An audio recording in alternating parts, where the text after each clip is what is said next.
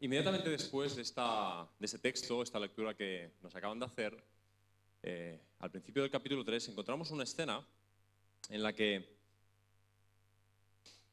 en la que Jesús entra de nuevo a la sinagoga. Allí hay algunos religiosos ah, que están, como lógicamente, están como todos los sábados, es un sábado, eh, están allí y hay un hombre enfermo. Nos dicen que tiene una mano mal. Es interesante porque Jesús les hace una pregunta a estas personas, les dice, ¿es lícito en sábado hacer bien o hacer mal? ¿Salvar una vida o matar? Y ellos callan. Y encuentras esta, esta extraña situación, ¿no? A Jesús en la sinagoga, un sábado, el día sagrado para, para los judíos, un día con muchas más implicaciones para ellos de lo que el domingo tiene para nosotros, dado que desde el Éxodo, capítulo 20, con las leyes, Dios aparta ese día especial, el Sabbat, con unos propósitos. ¿no? Ellos están ahí en sábado, Jesús está, está el enfermo, y están esperando, mirando con atención si Jesús va a sanar o no a este hombre que tiene la mano mal. Y Jesús les hace esta pregunta. ¿Es lícito en sábado hacer bien o hacer mal, salvar una vida o matar?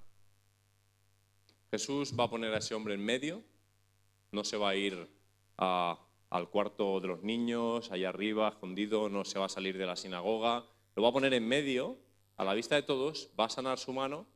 Y estos hombres, que en el versículo 6 descubres que son los fariseos, ya te lo he adelantado, se van a, mm, confabular con otro grupo que se llaman los herodianos rápidamente, los religiosos y los políticos. Toda la, gente que está gobernando la ciudad en el sentido religioso y político y piensa que en este momento histórico no hay tanta distancia entre lo religioso y lo político, hoy hay un poquito más de separación en ese sentido. Ellos van a hacer un complot contra Jesús para matarle. Os recuerdo que estamos al principio del capítulo 3 de Marcos. ¿Qué ha hecho Jesús en solo dos capítulos, capítulo 1 y capítulo 2, para que al principio del capítulo 3, dos de los principales grupos de poder de- del pueblo estén haciendo un complot para matar a Jesús? Bueno, la respuesta la tenemos no en el capítulo 1, porque el capítulo 1, si, si echas un vistazo, ves que la introducción, ministerio de Juan el Bautista, el bautismo de Jesús, la tentación en el desierto, pero en cuanto empieza el capítulo 2, ahí empiezas a ver unas escenas, hasta cinco, con las que os he compartido en, en el capítulo 3, en las que Jesús tiene tensiones con los grupos, especialmente con los grupos de religiosos eh, del pueblo, principalmente los fariseos. Tienes los 12 primeros versículos del capítulo 2 de Marcos, donde, ah, ¿recordáis la escena del paralítico que baja del techo? Está Jesús ahí hablando, está predicando la palabra y un paralítico, bueno, abre en el techo. Esto es una, eso sí que es una interrupción, ¿no? que te abran el techo en medio de una predicación. Imaginaos que ahora se abría el techo y descolgaran a un paralítico. Bueno, hay una escena ahí en la que Jesús le dice que sus pecados son perdonados y los religiosos que lo escuchan dice, blasfemo, ¿quién puede perdonar los pecados sino Dios? Se enfadan con él porque está diciendo de sí mismo que es como Dios, así que hay una tensión ahí. Después en el versículo del 13 al 17 tienes el llamamiento de Leví, pero aparte tienes a Jesús comiendo con aquella gente con la que los religiosos no quieren comer. Ellos son gente de bien, no comen con las prostitutas, no comen con los publicanos, que son unos traidores que salían con los romanos para quitarles su dinero. No comen con lo que llamamos gentuza, con los enfermos de lepra, con las mujeres, que no tenían consideración alguna en ese momento social, los niños, que solo eran proyectos de seres humanos para cuando llegaran a ser adultos. Pero Jesús, como rabino, come con esa gente. Y a los religiosos esto no les gusta. Y le preguntan a sus discípulos, versículo 16, ¿con publicanos y pecadores come? Así que tiene tensiones con la gente religiosa porque no les gusta cómo él se define a sí mismo. Tiene tensiones con la gente religiosa por su ética, por quién decide, eh, con quién decide comer, con quién decide estar. Y llegamos al texto que nos ha sido leído. Y ahí en el versículo 18 tienes el inicio de una nueva tensión, la tercera de esta, de esta lista.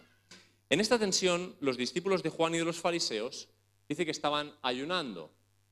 Y estando de ayuno, se acercan a Jesús a hacerle una pregunta. La pregunta es, ¿por qué nosotros ayunamos y tus discípulos no ayunan? Bueno, no sé qué, qué consideraciones hacéis sobre el ayuno, pero esencialmente el ayuno, al margen de no comer, porque no comer se puede no comer por muchas razones. Se puede no comer para perder peso, se puede no comer para tener una mejor imagen. Así que no comer no es un sinónimo de ayunar. Ayunar es algo muy superior al hecho esencial de no comer. El ayuno, si tuviéramos que considerarlo de una forma sencilla y rápida, es una disciplina por la cual uno está dispuesto a pasar un tiempo con el Señor a tal punto que ni siquiera la cosa más esencial de la vida, como es darle de comer a este cuerpo que si no morirá, hasta ese punto voy a parar lo cotidiano, voy a parar incluso lo importante para que nada me distraiga y de estar centrado en el Señor, por encima de cualquier otra cosa. Y es muy interesante, porque yo que soy un hombre carnal y pecador, si estos discípulos me hubieran hecho esta pregunta, rápidamente yo hubiera contraatacado les hubiera dicho, muy interesante el ayuno que hacéis. Tenéis tiempo a venir a observar que yo no ayuno. Un ayuno interesante este, ¿verdad? El ayuno del juicio. El ayuno que tiene tiempo para no solo estar centrado en Dios, sino ir a juzgar al hermano. Pero más allá de esto, la, respuesta que Jesús les va a dar es una de esas respuestas misteriosas, críticas, medio extrañas que uno tiene que rascar para ver qué significan. Porque Jesús les va a decir lo siguiente. ¿Pueden acaso ayunar los que asisten al novio o al esposo, según la versión que estés leyendo, mientras el esposo está con ellos? Una pregunta para vosotros. Es quizá la pregunta más importante de, toda la predicación. ¿vale? Eh, ¿Alguien de vosotros no ha estado nunca en una boda? Por favor, manos arriba. ¿Alguien no ha estado nunca, jamás en una boda? Porque es que entonces no va a entender el resto de la predicación. Entonces, ¿todos habéis estado en una boda? ¿Sí? ¿Me lo confirmáis? Sí, me lo confirman. Vale. Entonces, ¿qué características tiene una boda? Más allá de la ceremonia, que obviamente es importante. Hay tres elementos básicos en una boda y más bodas mediterráneas. Si habéis nacido en esta tierra lo entendéis perfectamente y si habéis venido a esta tierra tenéis que entenderlo ya, ¿vale? Tres elementos. Elemento uno, acá tengo gente en todos lados, tengo que hacerlo en todas las direcciones. Nunca va a faltar comida en una boda y en abundancia. Elemento número dos, y este es el más peligroso, De eso tampoco faltan las bodas. Y elemento número tres, si no, no es una boda. Ahora, ¿qué caracteriza la comida, la bebida y el baile? ¿Qué tienen en común? Alegría. ¿O no? Son elementos de alegría, de cuando nos juntamos y disfrutamos, estamos contentos y si os ocurre una razón, aparte de un nacimiento probablemente, más buena para estar felices y alegres que la unión de un hombre y una mujer de acuerdo al proyecto de Dios en una sola persona? ¿Se os ocurre una mejor razón para celebrar? A mí se me ocurren muy pocas. Así que es normal que las bodas sean, aparte del momento de la ceremonia, que es lo más importante, momentos para comer juntos, beber juntos, reírnos, disfrutar. Si un amigo mío viniera y me dijera, oye, ¿sabes que el sábado que viene vamos a la boda de no sé quién? Sí, me acuerdo. ¿Sabes qué he pensado que podríamos ayunar ese día? Si un amigo mío me dijera eso, me lo cogería así con cariño, me lo llevaría aparte, le diría, mira, si tú quieres ayunar, pero yo no voy a ayunar el día de la boda. Si quieres ayunamos al día siguiente o el lunes, hay tiempo para ayunar. Pero una boda, Jesús les está respondiendo a estos, a estos hombres que están de ayuno, pero tienen tiempo de ver cómo no ayunan los discípulos de Jesús, lo siguiente. No siempre va a ser tiempo de ayunar. Muchos de nosotros Quizá no tenemos disciplinas de ayuno, ayuno bíblico, pero casi seguro que todos tenemos disciplinas de oración y de lectura bíblica. Así que os lo voy a preguntar con respecto a la oración y a las escrituras. ¿Qué es más espiritual, orar o no orar? ¿Qué es más espiritual, leer las escrituras o no leerlas? No os deis mucha prisa en responder, que me gustan mucho las preguntas trampa. Nuestra tendencia es a afirmar, a pensar, a tener convicciones con respecto a que orar y leer las escrituras, por supuesto, es mucho más espiritual que no hacerlo. Y parece que estos hombres que se acercaron a Jesús pensaban exactamente lo mismo sobre el ayuno. Detrás de esta pregunta hay una clara acusación, una clara concepción en sus mentes de que ellos que están ayunando son discípulos mucho más aventajados, muchísimo más espirituales que esos discípulos que está creando Jesús que, oye, no hacen las cosas que hay que hacer. Ayunar, orar, leer las escrituras. Y no seré yo, ni aquí, ni en ningún sitio, ni en ningún momento, el que le quite la más mínima importancia a ninguno de estos elementos. Pero la respuesta de Jesús, y es a la que me quiero ceñir, es, mientras el esposo está con ellos, pueden ayunar. Entre tanto tienen consigo al esposo, dice el texto, no pueden ayunar. Pero vendrán días cuando el esposo les será quitado, entonces en aquel tiempo ayunarán. ¿Sabes cuál es la respuesta de Jesús a la pregunta ¿qué es más espiritual? Porque es la pregunta que hay detrás de esta tensión. La respuesta de Jesús es la siguiente. Ni ayunar es más espiritual, ni no ayunar lo es. Y me atrevo a decir, ni orar, ni no orar, ni leer las escrituras y estudiarlas, ni no hacerlo. ¿Sabes qué es espiritual? Tener tal relación con el esposo, con el novio, que sepas distinguir cuándo es el momento de ayunar y cuándo no lo es. Porque una boda no es el momento de ayunar. Y habrá momentos en los que tendrás que ponerte rodillas a orar y orar y orar y orar. Y habrá momentos en los que tendrás que poner de pie y servir, servir y servir. ¿Cómo sabrás distinguir esos momentos? Por tu relación con el novio. El novio es el que marca la espiritualidad. No nuestras liturgias, no nuestros pensamientos sobre lo que es o no es espiritual. Jesús es el que marca lo que es espiritual y no es espiritual. ¿Veis la ironía de estar intentando decirle a Jesús que es el mismo Dios que el Padre, que el Espíritu Santo, y por lo tanto de estar diciendo al Espíritu lo que es espiritual? ¿Ves la ironía de acercarte al Espíritu Santo y decirle, te voy a contar lo que es espiritual? A veces somos más papistas que el Papa, más espirituales que el Espíritu. Pero Jesús es claro en sus respuestas y normal que tuviera tensiones con aquellos que quieren tener una religión controlada, comprensible, con un ABC claro con el que poder moverme, una guía para la vida que no me falle, que me tenga en paz con Dios, sin demasiado riesgo. Pero la verdad es que esto consiste en una relación. Y las relaciones siempre son abiertas, siempre son flexibles y nunca sabes lo que va a suceder en este día. Estás casado, entiendes mejor lo que te estoy explicando. Las cosas no siempre son A, B, C. La relación con el novio va a marcar la espiritualidad. Así que te recuerdo, tensión con Jesús, pues porque se hace como Dios, tensión con Jesús por quien come, tensión con Jesús por lo que es espiritual. Y en el versículo 23 empieza la cuarta tensión, Resulta que los discípulos y Jesús están paseando por un sembrado, por el campo. Y los discípulos tienen hambre, arrancan espigas y comen. Y aparecen por allí, están en el campo, así que no sé de dónde aparecen. Aparecen. Hay unos fariseos que parece que eh, tienen un comité de seguimiento de Jesús, designado a unas personas que están siguiendo a Jesús todo el tiempo, y si Jesús se va al campo, ellos se van con él. Y están ahí, aparecen unos fariseos y le dicen, ¿por qué hacen refiriéndose a los discípulos que comen espigas, ¿por qué hacen lo que no es lícito hacer en el día de reposo?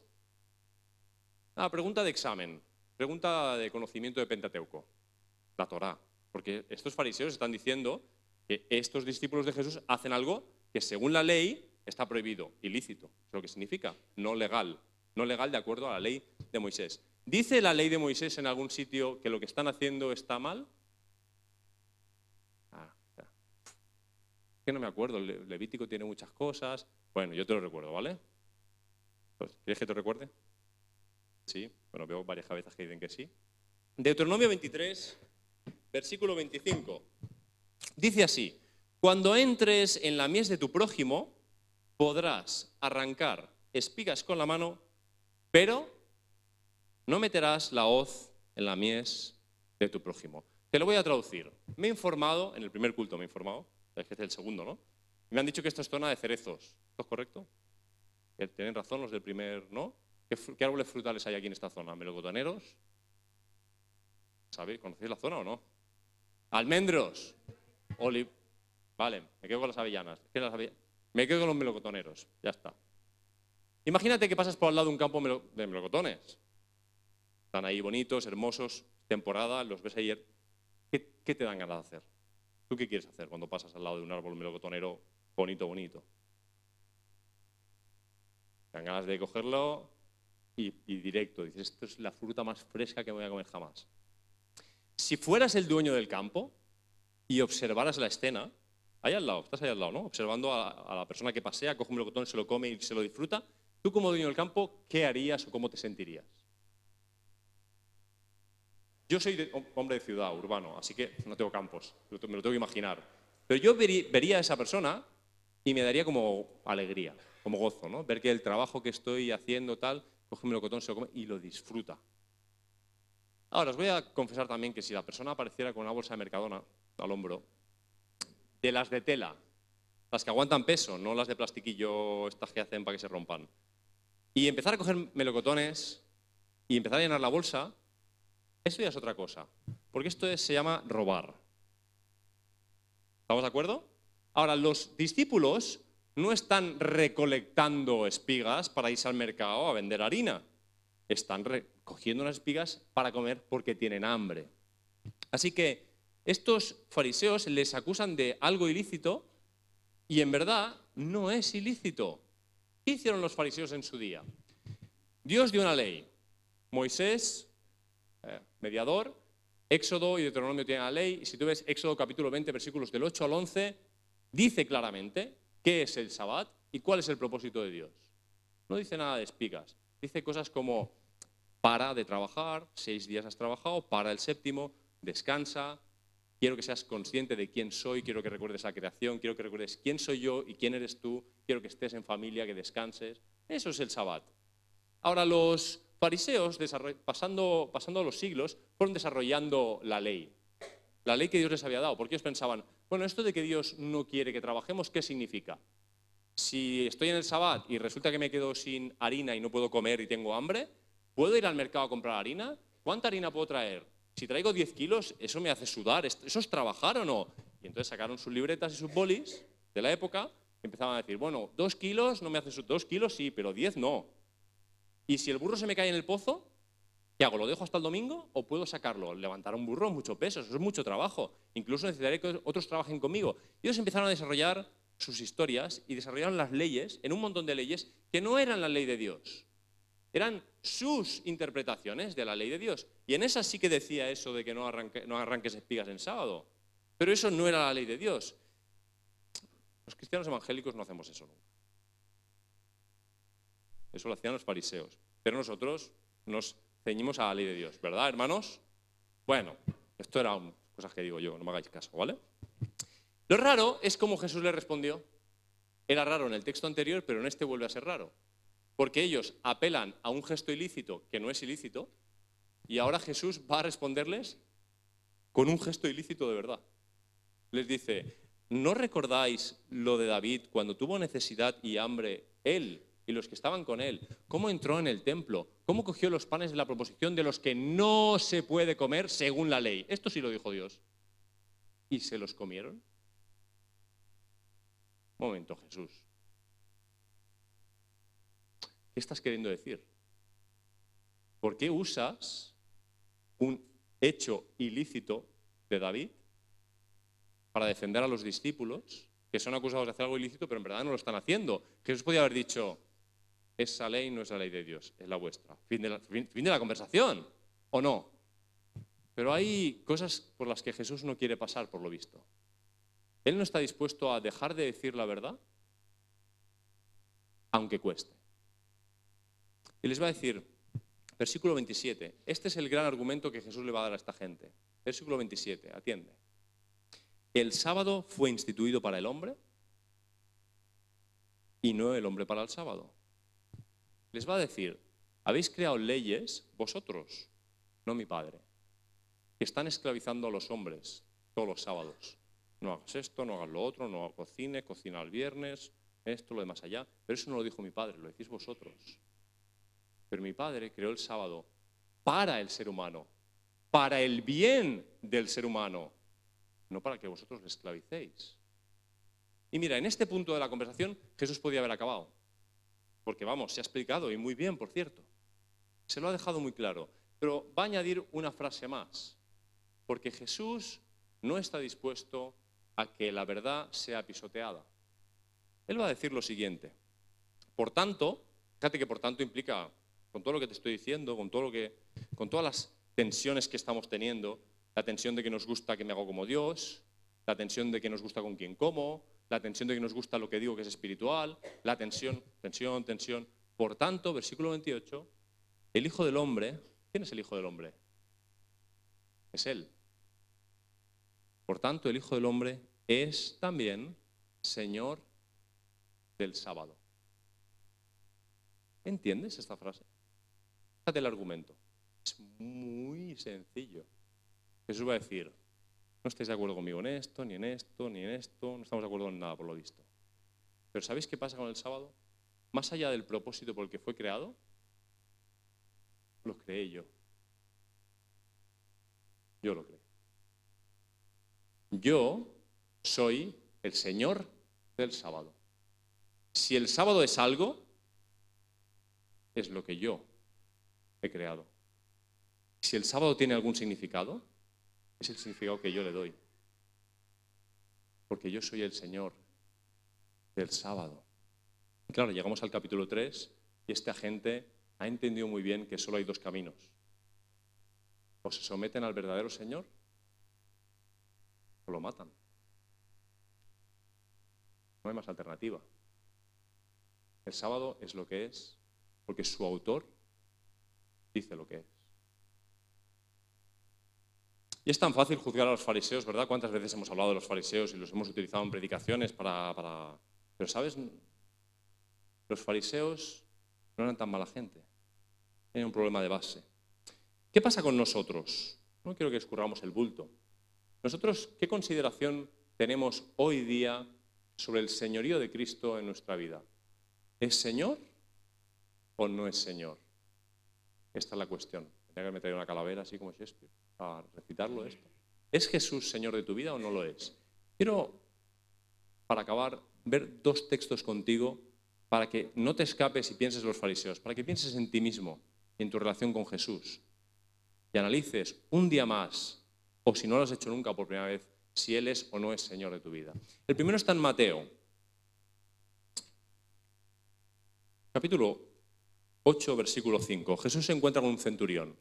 Un centurión, para el que desconozca el mundo romano, un soldado que tiene a 100 soldados a su cargo, cienturión.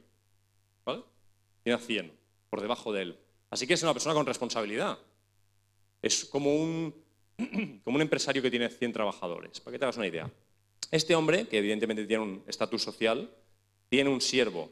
Se acerca a Jesús y le dice, Señor, mi siervo yace en la casa paralítico gravemente atormentado. ¿Y, cómo le ha llamado? ¿Cómo ha llamado Jesús? Señor. Este es un romano, no es un judío, no es un discípulo, no es alguien que va siguiendo, pero le llama Señor. Como hacemos al principio de todas las oraciones. Es como tocas un botón y dices Señor y luego empiezas a pensar qué decir. Pero, Señor, mi siervo yace en la casa paralítico gravemente atormentado. Ni le ha pedido nada, por lo menos no lo tenemos registrado. Y Jesús responde, perdonad, yo iré y lo sanaré. Yo iré y lo sanaré.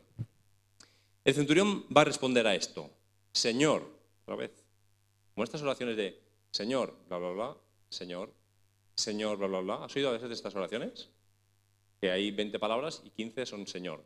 Señor, te pido que Señor, por favor, Señor, ayúdame a que Señor. Señor, no soy digno de que entres bajo mi techo. ¿Piensas esto de verdad? Porque llevas tantos años de cristiano que a veces yo he conocido muchos cristianos que llegan a pensar en algún momento, porque ya llevan años de cristianos y tal, que realmente ya su techo, bajo su techo, Jesús puede estar, hombre, bajo mi, yo soy limpio, mi casa está barrida, ordenada, bajo mi techo Jesús sí puede estar, yo no sé el del centurión esta. Pero la verdad es que tu casa nunca, jamás será digna como para recibir a Jesús. Da igual cuántos esfuerzos hagas. Da igual cuánto aprendas, cuánto sepas, aunque seas capaz de recitar la Biblia, delante y para atrás. Da igual. Nunca ninguno de nosotros será digno para que Jesús entre bajo nuestro techo. Este hombre lo tenía claro, aunque no sabemos qué relación tenía con Jesús. Pero fíjate lo que va a decir. No soy digno de que entres bajo mi techo, pero solo di la palabra y mi siervo será sanado. Ya sé que te conoces los textos y tal, pero piénsalo, por favor. Está él en una conversación con Jesús, su siervo está por allá en la casa enfermo, atormentado, y le dice, no soy digno de que entres bajo mi techo, pero solamente di la palabra y mi siervo será sanado. ¿Sabes a qué me recuerda este solamente di la palabra? ¿Sabes qué? ¿Cómo veo a través de los ojos de este centurión?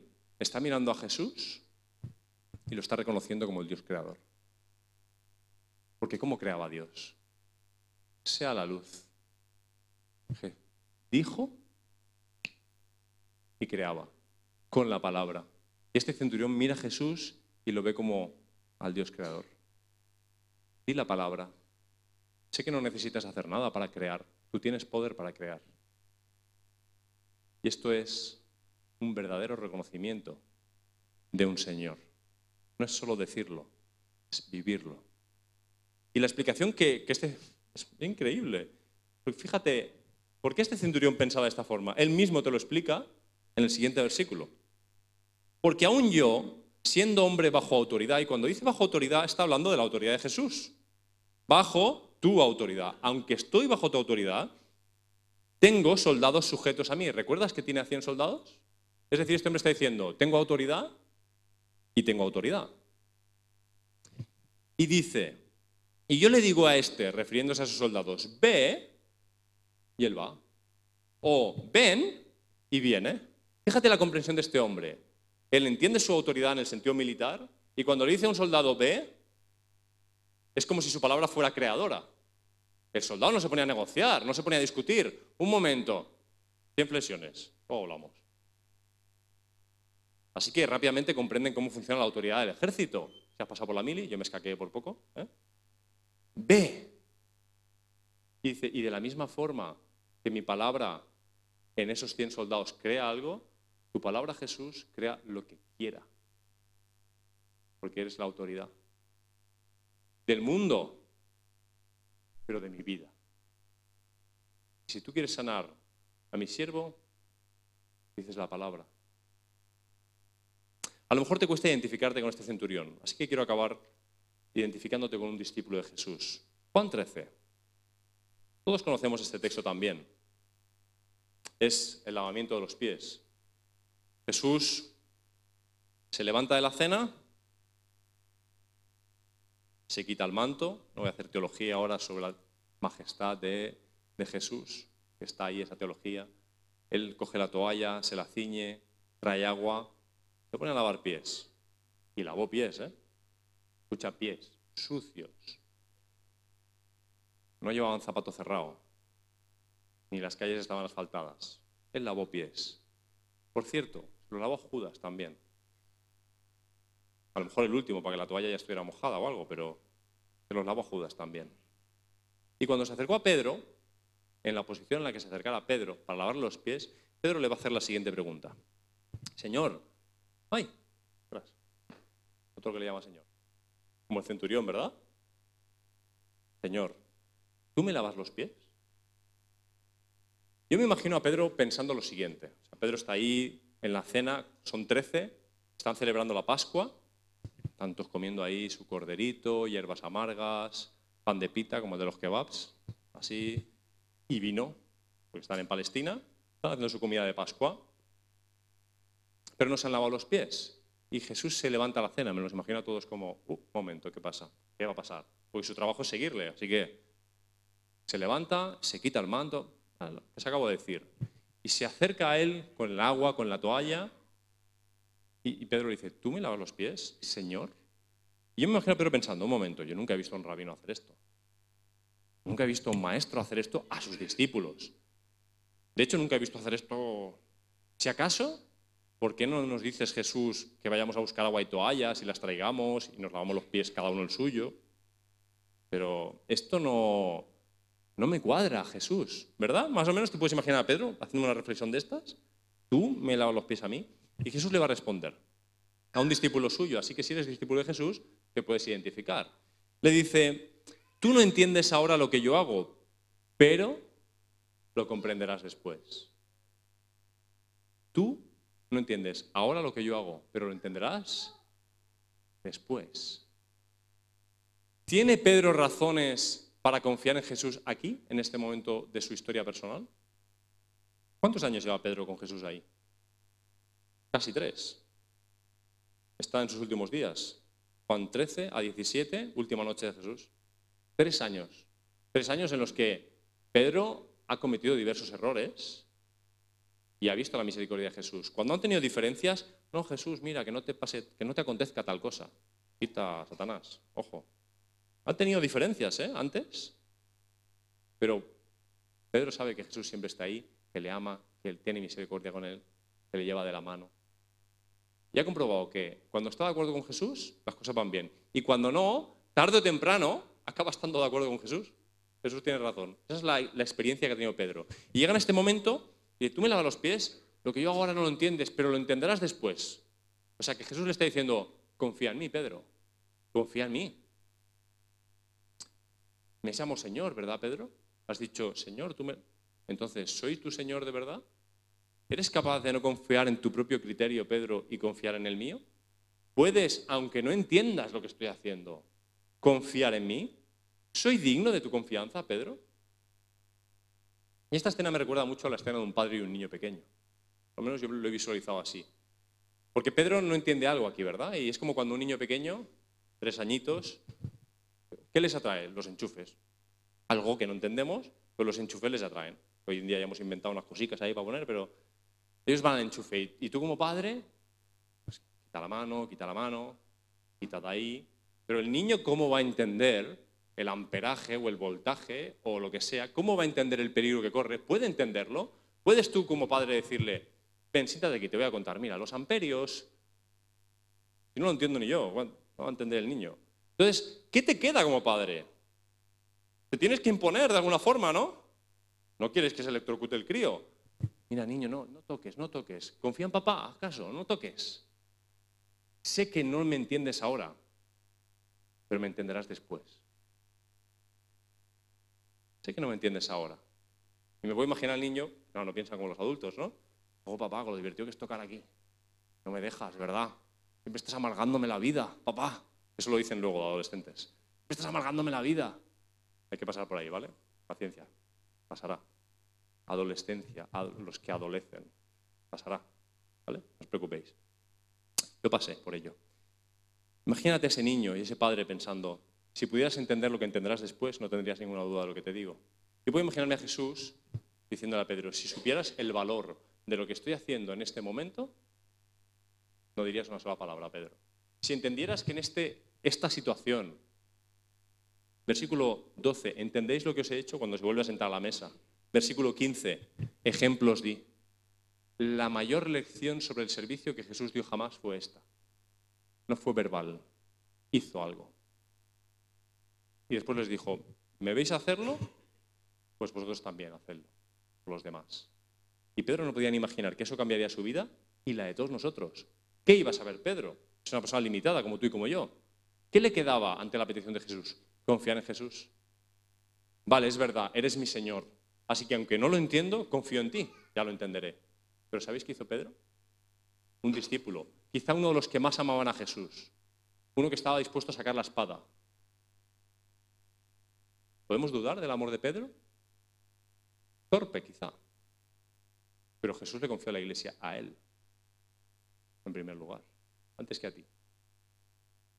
Y Pedro le va a decir las palabras más duras que jamás le va a decir probablemente a Jesús no me lavarás los pies jamás. No necesito usar de mi voz grave y ponerle énfasis para que, para que entendamos la dura respuesta que le dio Pedro. Le está diciendo, no confío en ti, me quedo con mi criterio. Me quedo con mi criterio. He dicho, Señor, pero era broma, no es verdad. Te lo digo, pero no lo vivo. ¿Sabes? Hay dos situaciones. Una, estamos de acuerdo con Dios. Dos, no estamos de acuerdo con Dios. En medio no hay nada. Cuando estamos de acuerdo con Dios, obedecer tampoco es tan difícil, ¿no? Oscar, cásate con Valeria. Vale. Qué guay, obedecer a Dios. ¿eh? Fue, fue fácil. Ahora, Oscar, haz tal cosa, tal otra. Cuando no estoy de acuerdo, me quedan dos opciones. Solo dos. No te engañes. Amigos o novios. No existe nada en medio. Amigo obvio, mentira. No hay nada en medio. Solo te quedan dos opciones. O aceptas el señorío de Cristo. Y aunque no lo entiendas, por lo menos por ahora, confías en su criterio. Confías en su criterio. No por lo que está haciendo, porque no lo entiendes. Por lo tanto, por quién es Él. ¿En qué se basa la confianza? En, el quién, no en el qué. Porque yo no entiendo, Pedro está ahí, no entiendo por qué haces esto, Jesús, no entiendo. Vale, no lo entiendes, pero ¿me conoces a mí? Porque si me conoces a mí, es suficiente. Fíjate de mí. Es el señorío, ¿sabes? Es Dios diciéndote, vale, no lo sabes todo, no lo entiendes todo, pero ¿te puedes fiar de mí? ¿Puedes confiar en mí? Llevas tres años caminando conmigo. Has visto ya, puedes confiar en mí.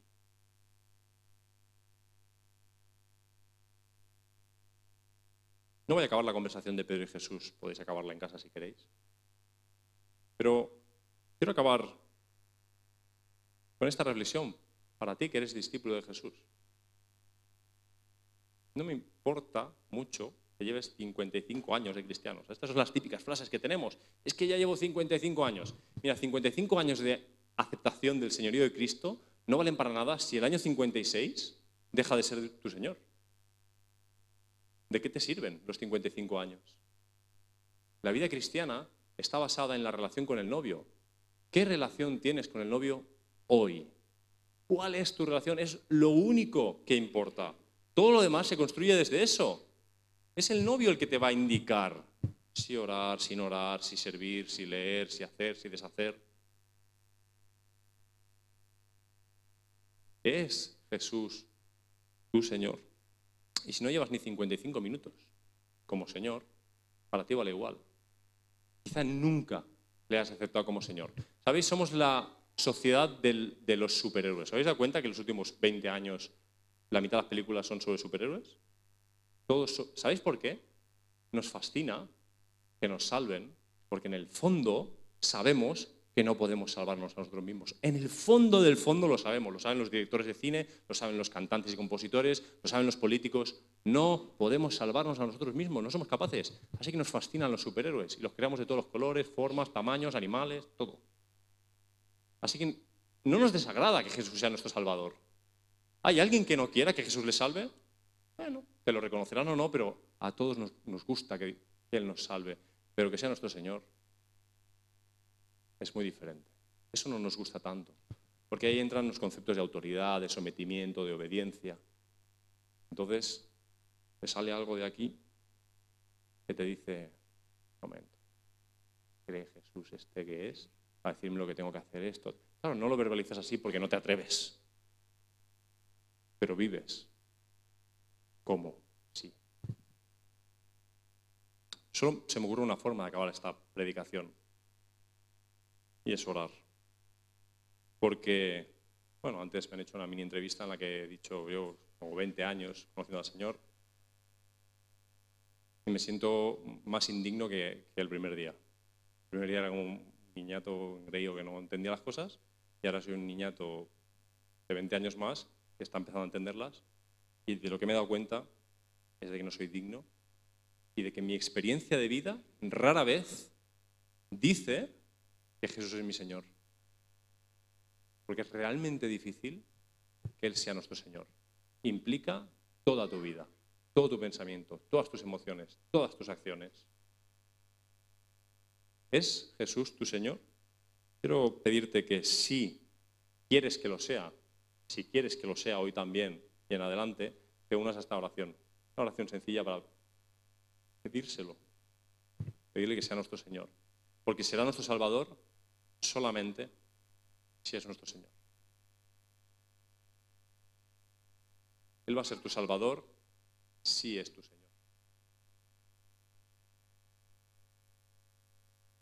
Jesús, te doy las gracias porque tu palabra es clara y te pido perdón si en algo no la expresamos con fidelidad, pero necesitamos que seas nuestro Señor. Necesitamos ponernos a tus pies, reconocer tu autoridad en nuestra vida, reconocer que es tu palabra la que nos ha dado vida, reconocer que nos has creado, que nos has hecho nacer de nuevo, solo tú puedes ser Señor de nuestra vida por más pretensiones que tengamos de serlo nosotros mismos. Te pedimos perdón porque aunque decimos Señor muchas veces, no tantas veces nuestra vida demuestra que tú eres el Señor. Gracias por tu paciencia, por tu misericordia, por tu infinita gracia, que no reacciona en contra de nuestra vida, sino a favor de. Gracias por haber venido, haber muerto en una cruz y darnos una nueva mañana, un nuevo día de gracia para reconocerte como nuestro Señor. Gracias porque tu señorío es amable, es gentil, es amoroso, es gracioso, no es impositivo ni autoritario. Solo esperas lo mejor para nosotros. Creaste el sábado para nosotros, no para que seamos esclavos de leyes absurdas. Te ruego que cada persona en este lugar pueda mirarte y reconocerte como Señor. Cada uno estamos en momentos diferentes de nuestra vida y de nuestros procesos, pero tú tienes gracia y sabiduría para todos. Gracias por tu autoridad. En tu nombre.